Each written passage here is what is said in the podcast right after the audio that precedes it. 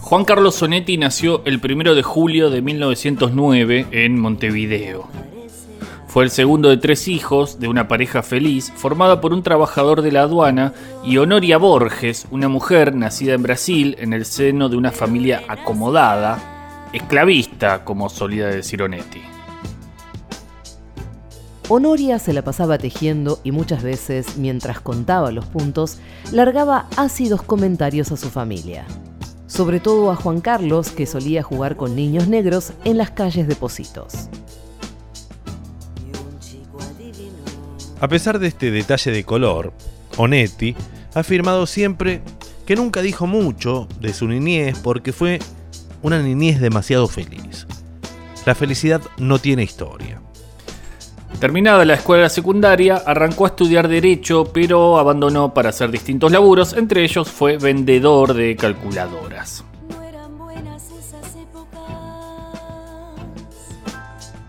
trabajo que lo llevaría a cruzar el charco por primera vez.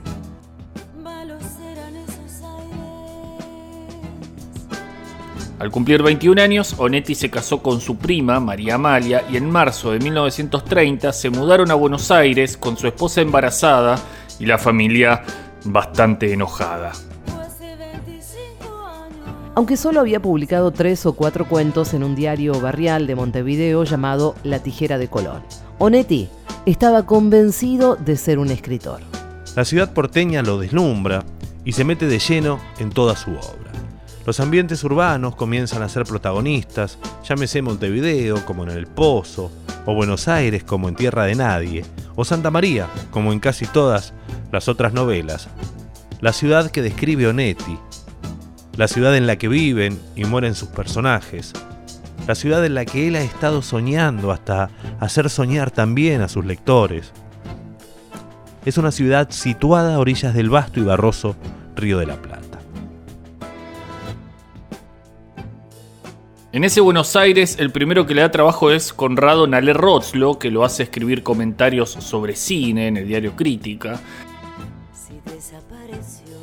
En 1932, el diario La Prensa organiza un concurso de cuentos donde hubo 10 primeros premios y 400 pesos para cada uno de los ganadores. Uno de los cuentos ganadores fue Avenida de Mayo, diagonal Avenida de Mayo, del novel escritor Juan Carlos Onetti. Cruzó la avenida en la pausa del tráfico y echó a andar por Florida. Le sacudió los hombros un estremecimiento de frío y de inmediato la resolución de ser más fuerte que el aire viajero quitó las manos del refugio de los bolsillos. Aumentó la curva del pecho y elevó la cabeza, en una búsqueda divina en el cielo monótono. Podría desafiar cualquier temperatura. Podría vivir más allá abajo, más lejos de Ushuaia. Este era el cuento de un tipo que iba caminando un invierno por Buenos Aires y que la imaginación lo transporta hasta Alaska, hasta la Alaska de Jack London. El cuento pasó sin pena ni gloria, se divorció, volvió a Montevideo, donde se volvió a casar esta vez con su otra prima, María Julia, que es la hermana de María Amelia. Pero a pesar de la poca relevancia que tuvo en la crítica, Onetti estaba inaugurando la ciudad y el existencialismo. La escritora uruguaya Cristina Perirossi considera que Onetti es uno de los pocos existencialistas en lengua castellana. Sin embargo, Onetti quizá fue incluso un precursor del existencialismo literario. En una entrevista contó que escribió una primera versión del Pozo en 1932, en una noche de lluvia, en un cuarto del centro porteño, cuando se había quedado sin cigarrillos. En 1932, todavía faltaban 10 años para que Camus publicara El extranjero, por ejemplo. Aunque en esos primeros cuentos los protagonistas parecen atontados por los carteles y el bullicio de la ciudad, con el tiempo lo urbano se vuelve cada vez más una experiencia interna.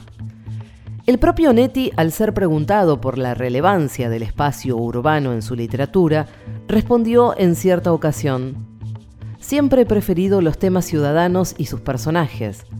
Conozco muchas obras importantes ubicadas en ambientes provincianos, pero eso nunca me ha inspirado. Profundizando, nada me dicen los diversos folclores que he conocido. Al mismo tiempo, reconocía que en su escritura no abundan las descripciones. A mí me interesa muy poco lo que se llama paisaje, como debe notarse en mis libros, creo yo. Sino que buscaba más bien desarrollar un ambiente humano de los personajes, de modos de ser de personas, de psicología. Críticas muy certeras me han dicho de mi literatura que era una literatura de habitación o de casa de citas, que estaba ubicada en esos lugares, lo cual tal vez sea verdad. En el año 1939, ya establecido por un tiempo en Montevideo, Carlos Quijano, fundador del semanario Marcha, revista que más tarde se convertiría en un clásico, designó a Onetti como secretario de redacción. Durante ese periodo publicó semanalmente una columna literaria llamada La Piedra en el Charco. Ese año, el de la Segunda Guerra Mundial, comienza también el mito de Onetti. El mito arrancó con la autopublicación de la primera novela de Onetti, llamada El Pozo, de la que hablaremos en el próximo bloque. Esta edición tenía un dibujo de un falso Picasso en la tapa, y va a tardar sus buenas décadas en agotarse. Sin embargo, un grupo de estudiantes y escritores se jactaban de ser los primeros descubridores de la enorme terra incógnita que era y sigue siendo Onetti. Ya andaban por la principal avenida de Montevideo, entraban en los cafés de estudiantes e intelectuales, se paseaban por los claustros de la Facultad de Derecho con un ejemplar de El Pozo bajo el brazo. Y así se iba coagulando lenta pero insistentemente una leyenda la leyenda del humor sombrío y del acento un poco arrabalero. La leyenda de sus grandes ojos tristes de enormes lentes tras los que asomaba la mirada de animal acosado, con la boca sensual y vulnerable. La leyenda de sus mujeres y sus múltiples casamientos. La leyenda de sus infinitas copas y de sus lúcidos discursos en las altas horas de la noche. Durante los siguientes 15 años, Sonetti vivió en Montevideo, vivió en Buenos Aires, como un hombre invisible. Trabajaba para Reuters, para otras revistas, mientras publicaba sus novelas. Llegó a conocer a algunos escritores y críticos importantes, Mallea, Girondo, Borges, Pairó, pero no fue reconocido. Incluso la aparición de La vida breve en 1950 no mereció más que algunas tibias reseñas críticas. Por los años 1948 o 49, un amigo en común promueve un encuentro entre Borges y Onetti. Aunque Onetti siempre denunció algunas exquisiteces borgianas, el uruguayo conocía bien la obra de Borges. Además, en la revista Sur había conocido a Faulkner. Pero Borges no tenía idea quién era Onetti. Borges tardó bastante en llegar y Onetti se fue ofuscando mientras tomaba birra. Cuando al fin llegó, el encuentro fue muy malo. Onetti casi no hablaba o solo salía de su isla para atacar.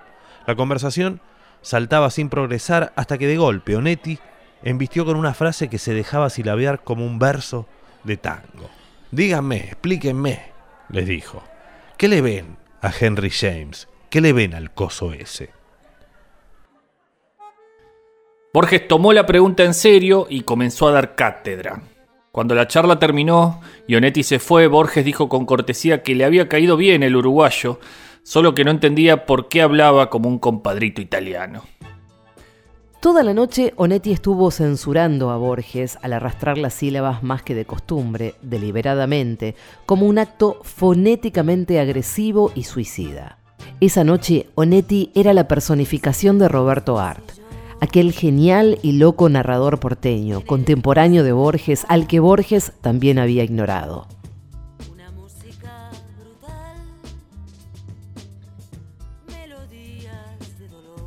Ese encuentro en la fragata le sirve a Saer para hablar de lo que él entiende por narradores de Onetti. Ese célebre ¿qué le ven al coso ese? podría explicarse por la constancia admirable de James en la utilización rigurosa de un mismo punto de vista para cada relato, que tal vez Onetti, lector de Conrad, de Joyce, de Faulkner, consideraba ya como de otra época. En casi todos los textos de Onetti, más allá del punto de vista, el narrador siempre tiene una posición, una distancia, una capacidad de percibir y de comprender respecto de lo narrado que es diferente cada vez y únicamente válida para el relato al que se aplica. Afincado en Montevideo entre 1955 y 1975, fue director de bibliotecas municipales del distrito montevideano y luego integrante de la Junta Directiva de la Comedia Nacional hasta que en el último de los citados años fue acusado de actividades subversivas por la dictadura que gobernaba el país y eligió el exilio madrileño que ya no abandonaría hasta su muerte.